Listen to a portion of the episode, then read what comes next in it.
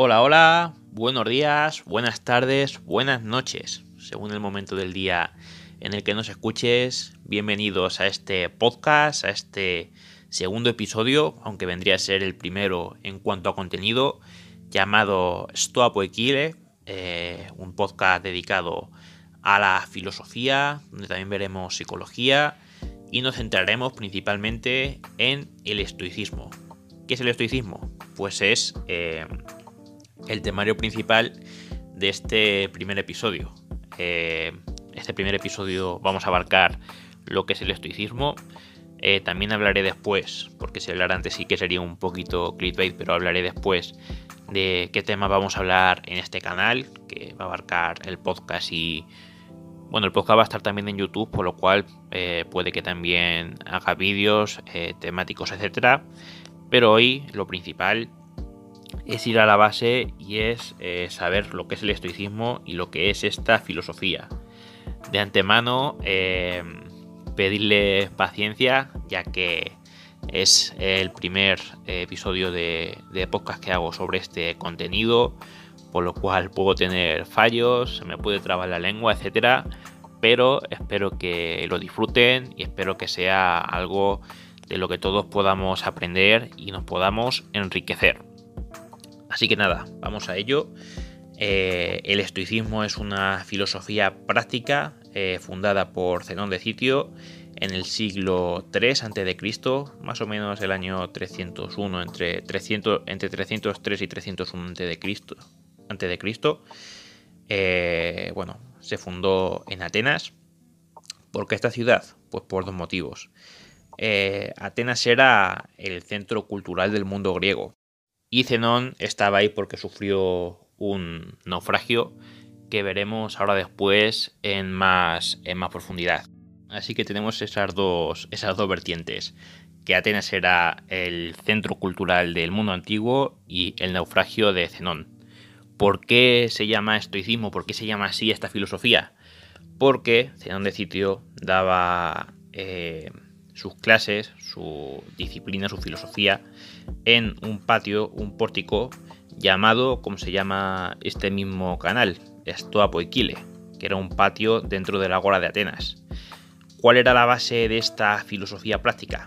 Pues era vivir conforme la naturaleza, o también se puede sintetizar vivir conforme eh, o de acuerdo a la virtud. Eh, desarrollarnos y sacar eh, nuestro potencial como seres humanos a través de la razón, logrando una sabiduría práctica y bueno, también se centra en que lo importante es la intención con lo que hacemos algo más allá del resultado. Eh, por razones que veremos ahora después, como la dicotomía de control, pero es importante ese aspecto de centrarnos más en, en lo que podemos controlar que en lo que no podemos controlar, y más importante la intención que el resultado final. Eh, bueno, más allá de esto, eh, siempre que esté evidentemente de acuerdo con la naturaleza o la virtud, como hemos sintetizado antes. También consiste en prepararnos para lo peor, a través del momento presente, previniendo así algo malo, si se puede evitar, pues nos va a ayudar a estar alerta y a poder evitar ese mal. Y si no se puede evitar, pues nos preparamos para poder superarlo lo antes posible, para poder afrontar eh, esa situación. También que podemos lograr la felicidad y la libertad, como decíamos antes, diferenciando las cosas que podemos controlar de las que no, en la dicotomía de control o en la frase célebre, que yo diría que es la más célebre del Enquiridión, que es el libro, un libro escrito por, aunque se le da la autoría de Epiceto, es escrito por uno de sus discípulos, por Flavio Arriano, y una de sus primeras frases y la que más eh, diferencia tanto el libro como la filosofía estoica en general, es esta. La felicidad y la libertad empiezan con la comprensión de un principio. Hay cosas que están bajo nuestro control y cosas que no. Eh, esta es la frase y bueno, si nos centramos en las cosas que están fuera de nuestro control, eh, nos vamos a estresar mucho porque vamos a estar intentando darle vueltas a algo que de lo que realmente no podemos hacer nada. Más allá, pues ahora nos centramos en el tema del naufragio que hemos dicho antes, y es que Zenón de Sitio eh, era un comerciante que sufrió un naufragio y perdió todas sus posesiones y casi su vida. gracias a esto, llegó a Grecia y eh, estudió la filosofía cínica. Es un poco. La filosofía cínica es parecida al estoicismo, pero eh, como más estricta, más bruta en cuanto a pasiones, en cuanto a, a otras cosas. Y bueno, él decía una frase que, bueno, habla muy bien de esta dicotomía del control y, y, otras locuciones que iremos viendo más adelante. Y dijo: Tuve un viaje muy próspero gracias a sufrir un naufragio. Ahí lo dejó Zenón. Para los estoicos, eh, la suerte no existe y es el desconocimiento de los acontecimientos. Cuando vemos algo a un plazo muy muy corto respecto a nuestros planes, eh, creemos que, existe la suerte, pero desconocemos la circunstancia que las circunstancias, mejor dicho, que hay detrás de estos eh, acontecimientos. Eh, la filosofía estoica también insta a ver fracasos como oportunidades o como eventos eh, de los que se pueden sacar aprendizaje y que el fracaso real está en la falta de actitud más que en que las cosas salgan mal. Eh, se entrena la capacidad de razonar y no dejarse llevar por las emociones. Ahí tengo que entrar, bueno, los que estéis un poco familiarizados con esta filosofía habréis notado que este episodio está muy basado en los primeros episodios de Pepe García, conocido como El Estoico en, redes, y también Pedro Vivar. Y hablando de Pedro, eh, en el episodio que hablaba de esta filosofía a modo introductorio, un episodio, lo dicho, parecido al de Pepe, el que estoy haciendo yo ahora mismo, eh, diferenciaba la razón de la emoción eh, de una forma brillante, comparando la razón con un timón y la emoción con el motor del barco. ¿Por qué? Porque la razón, eh, según esta analogía que nos ponía Pedro, eh, el timón, eh, la razón es el timón que nos marca la dirección donde ir, pero no tiene motor.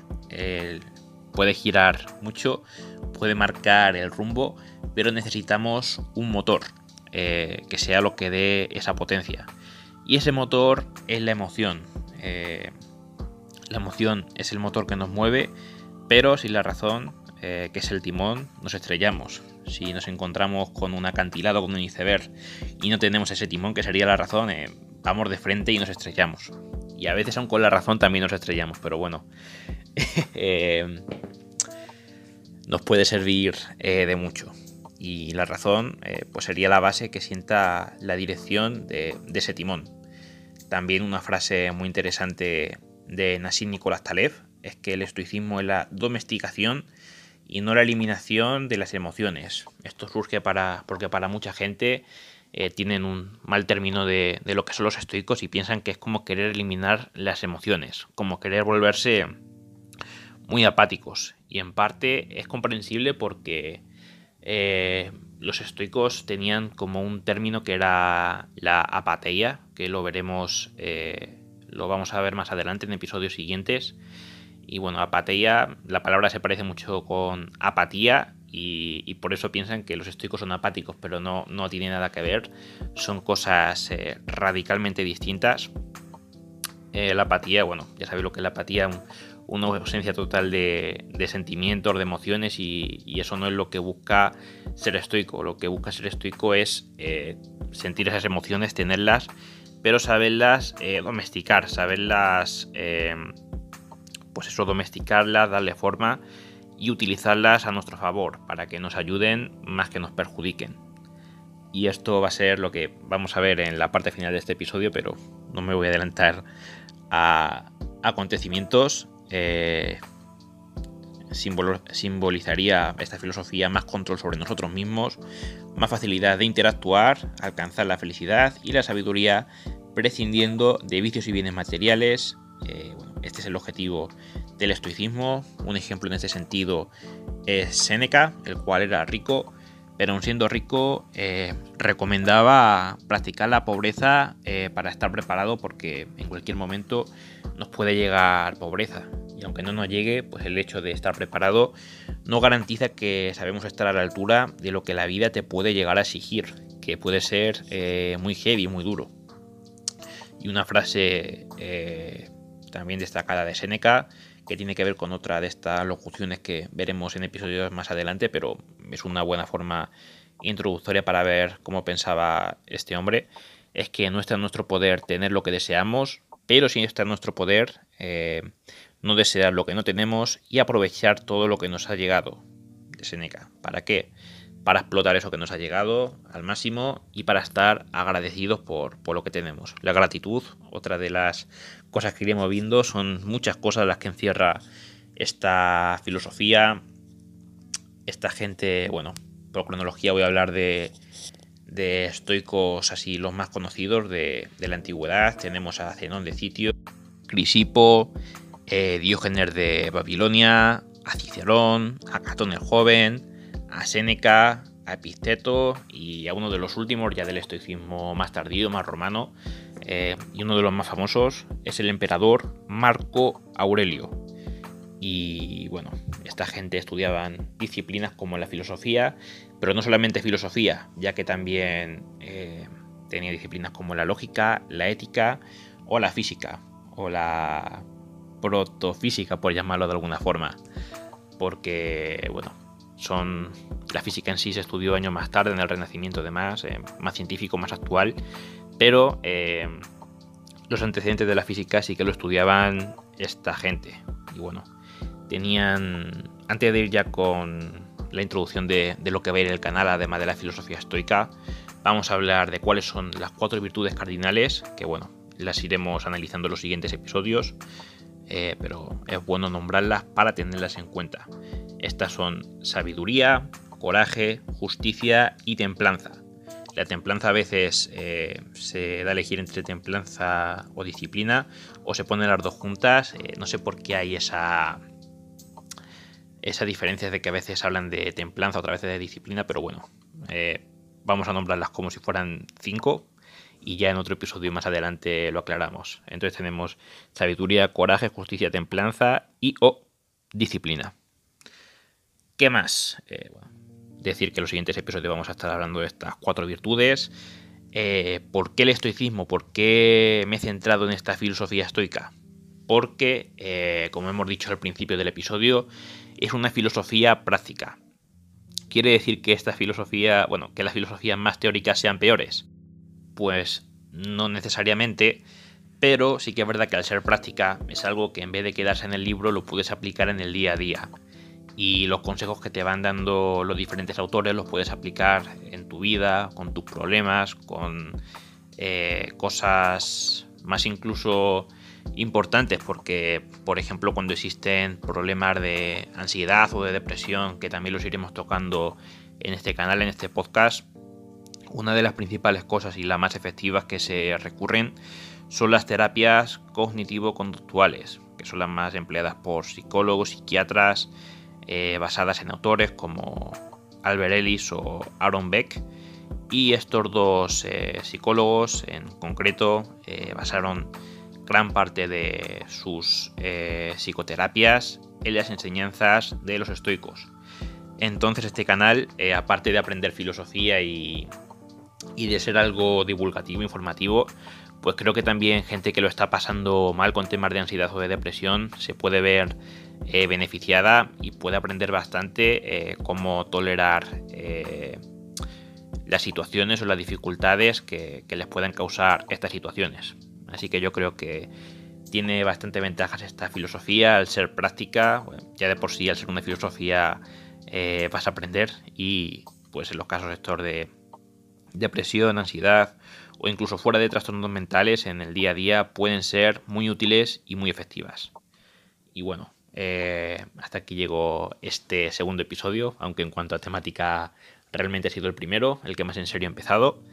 Y nada, eh, que espero que hayan disfrutado el episodio, tanto al menos como yo al realizarlo. Ya sabéis que están las redes sociales disponibles, tanto en Twitter como en Instagram, que nos llamamos pues igual que, que en este canal, esto Apoiquile. Y podéis suscribiros tanto en YouTube como en Evox, en Anchor, en Spotify y bueno, dentro de Anchor que suministra Spotify, también suministra a muchas otras eh, plataformas. También estamos en Podimo.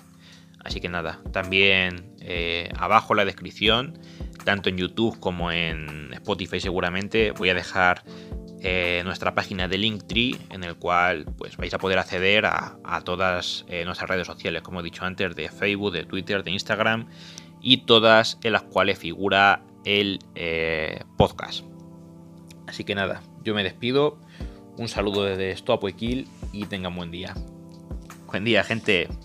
Chao.